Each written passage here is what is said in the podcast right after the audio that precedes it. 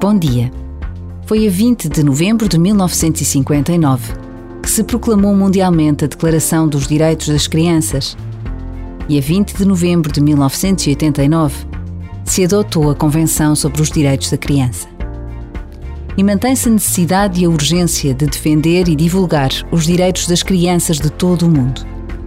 Como seria o mundo se as crianças não precisassem de fugir das suas casas, nem de ter frio em campos de refugiados? Como seria o mundo se todas as crianças pudessem ser vacinadas, ou andar na escola, ou fazer desporto e aprender música? Aquilo que para tantos de nós são direitos possíveis, para milhões de outros são realidades impossíveis de alcançar. Por vezes, basta a pausa de um minuto para vermos mais longe do que o futuro da nossa rua já dizia o poeta. E Deus espera o nosso olhar.